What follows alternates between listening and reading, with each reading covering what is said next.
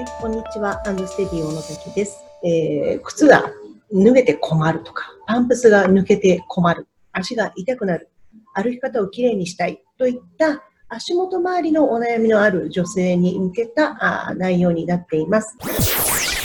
えー、脱げないパンプスを手に入れる靴の選び方と簡単な3つのステップということでご紹介していきます。当店のお客様に、えー、多いのがあ、かかとが脱げないパンプスを探していますという、こういうご相談。そうですね、とても多くいらっしゃいます。でもですね、これは、あの、まあ、あいくつかあ、まあ、原因がありまして、そこを全部潰していけば、必ずあのかかとが脱げないパンプスというものが手に入っていくんですね。ただ、そこに至るまでのステップが今までのこう常識とちょっと違うこう道筋をたどるものですから、そのあたりの新しい知識を蓄えていただきつつ、えー、お足をきちんと計測したりですとか、あとはあ自分の体幹を育てるとかね、こういうところも加えて、えー、けばですね、えー、必ずパンプスは探せていきますから、そこはご安心をください。それでは進んでいきますね。はい。それでは足に合わないパンプスどういう状態のことということですけれども、まあ、これは足に合わないっていうね、こうザクッとひとまとめにしちゃうけれども、じゃあその内容、内訳はどういうものかというところです。例えば、うんまあ、これ、えー、人によって、私全然足トラブルありませんとか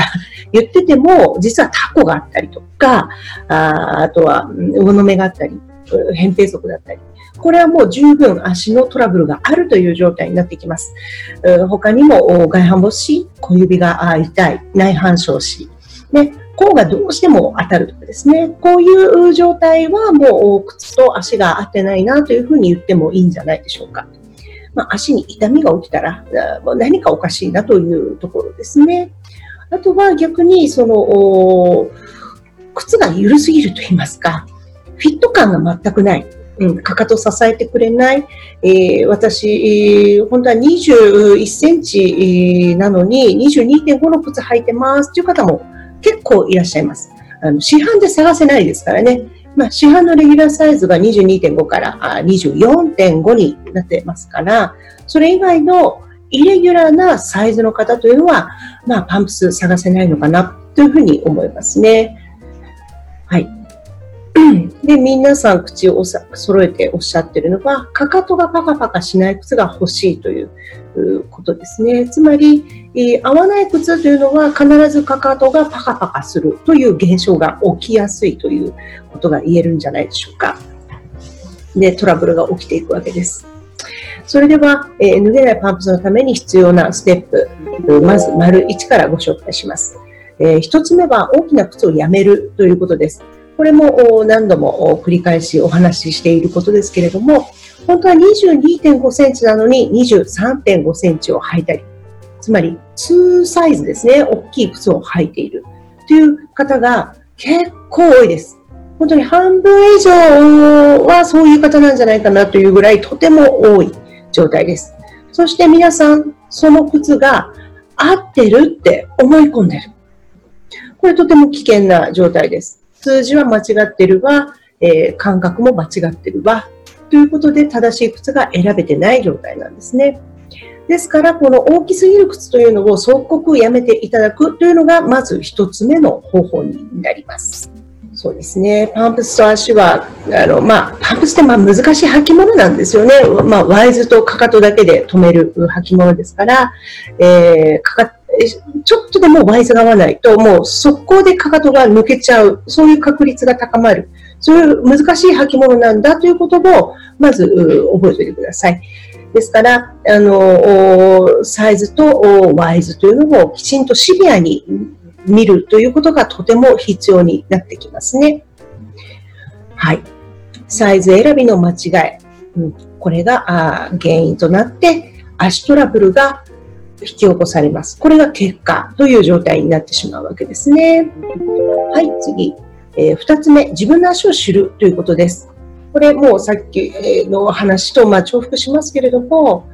私23.5なんですっておっしゃってるその23.5というのは自分の足のことではなくて、え靴のサイズであることがほとんどです。というのは日本の女性で足測ったことがある方って半分もいらっしゃらないと思いますね。ですから皆さんがあのいつも言ってる私23.5ですっていうのは靴のサイズであって自分の足のサイズではないということがとても多いというところにまず気がついていただきたい。ですから、本当に一番最初にするべきことは、自分の足のサイズをきちんと測るということです。そうすると、やっぱりギャップが出てくるわけですよ。本当は22.5なのに23.5を履いてきたというようなね、事実があまあ、つまびらかになってきたりもするわけですけれどもね。そして、えー、次に3つ目。これ、複合的な問題を解決するというふうに書いてありますけれども、まあ、サイズもワイズもちゃんと測ってるし、それでも合わないんですという方も、まあ、いらっしゃいますね。でもそれは、まあ、サイズとワイズとても重要な要素でありますけれども、他にもいろいろな要素が積み重なって、快適な靴っていうのは成立していくものなんです。じゃあ、どういうものが必要なのかというと、例えば自分が外反母趾だったら合わない。自分の足が問題で合わないという可能性もありますし、靴のデザイン、例えばヒールが9センチとかね、うん、かかとがちょっと柔らかすぎて構造的に問題があるとか、こういう靴に問題がある場合もあります。そして実際、これ意外と見過ごされがちなんですけれども、靴を壊す歩き方ってあるんですよ。ひどい歩き方が。でも、すごい音がしたりですね、もう、あの、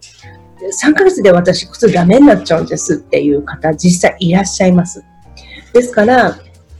合わない靴にしてるのは、もしかしてそのあなたの歩き方かもしれないし、あなたの弱った足の状態なのかもしれないですね。で、それが元になって、かかとが脱げるという可能性が高まっている可能性があるかもしれないというところまで、やっぱり引いて考えてみる必要があるということなんですよね。はい。で、ここでですね、結構ご相談といいますか、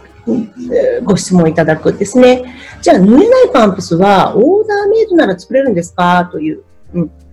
これね、えっと、まあ、結局、私の回答としては、え、作れませんよと。はい。数字に合わせたものなら作れますよ。うん。でも、多分その、パンツが履きこなせてないという時点で、あなたの足はちょっと弱ってる可能性がとてもあるわけです。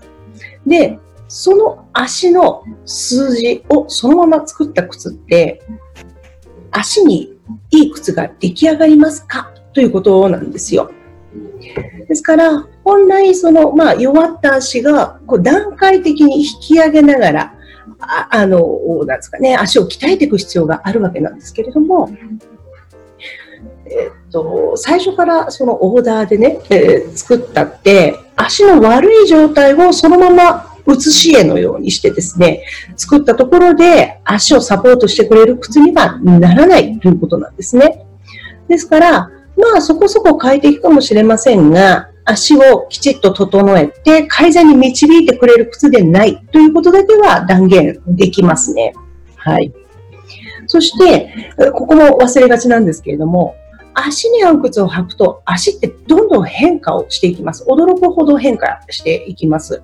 なぜなら足が正しい形になることで足の指がきちんと動いていくと足に筋肉がきちんとつくのでどんどん細くなっていくという方がとても多い。もちろん太くなるという方もいらっしゃいますけれどもね。ですから、一足目の靴なんていうのは履けなくなっちゃう方が多いわけですよ。ですから、そこのね、どうこの足は変化していくんだろうというところまできちんとこう見極めてから本格的な靴は作っていくというのがおすすめの方法になります。足の未来を予想せずに作る靴では足は楽になりません。というふうにこちらにも書かせていただいてますね。はい。ですから、まあトラブルがいろいろあってね、オーダーしかあなたありませんよ、なんて言われて、まあ作る靴はですね、やっぱりちょっと、なかなかあの、本当に体を支える靴にはならないものですから、うちではそういうオーダーの靴の作り方はしていません。そもそも悪い足の状態に合わせて作った靴というのが足にとっていい靴にはなり得ないということは覚えておいてください。はい。それでは、脱げないパンプスはどうしたら手に入るのかというところです。それはもう最初からお話をしてます通り、まず自分のサイズとワイズをちゃんと知るということです。数字的にも特徴的にもということですね。そして足に合うパンプスの感覚を体感するということです。今まで緩い靴を履いてきた人は、やっぱりですね、最初、数字的に合う靴を履いても、うわ、きついってなるわけです。でも、そのきついが、あれ、なんか歩きやすいかもっていう風になって、あら、これがやっぱりいいわっていう風に自分の感覚っていうのがどんどんどんどん育っていきます。それが試着の目的になってくるんですけれども、そういう体感をするということが本当に大事になります。そして最後に、えー、勇気を出していただくということです。この勇気っていうのは何かっていうと、結局その、こんな苦しい靴本当に合うのかと思いながらも、きちんとその靴を履こうというふうに、自分で意思決定をしていただく勇気というところでございます。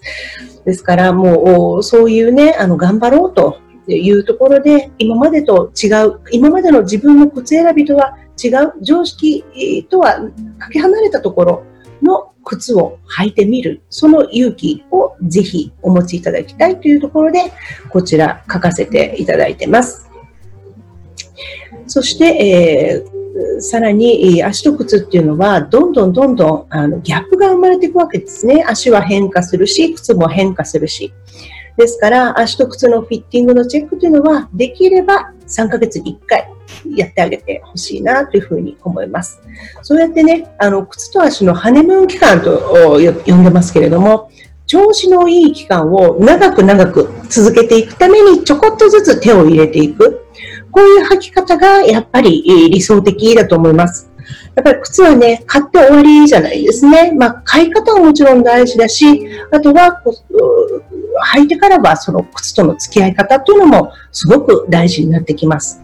この2つがきちんと成立していきますと、かかとが脱げないパンプスというのが手に入ってくるわけなんですよね。はい。それでは、今日は脱げないパンプスを手に入れる靴の選び方と簡単な3つのステップをお届けしました。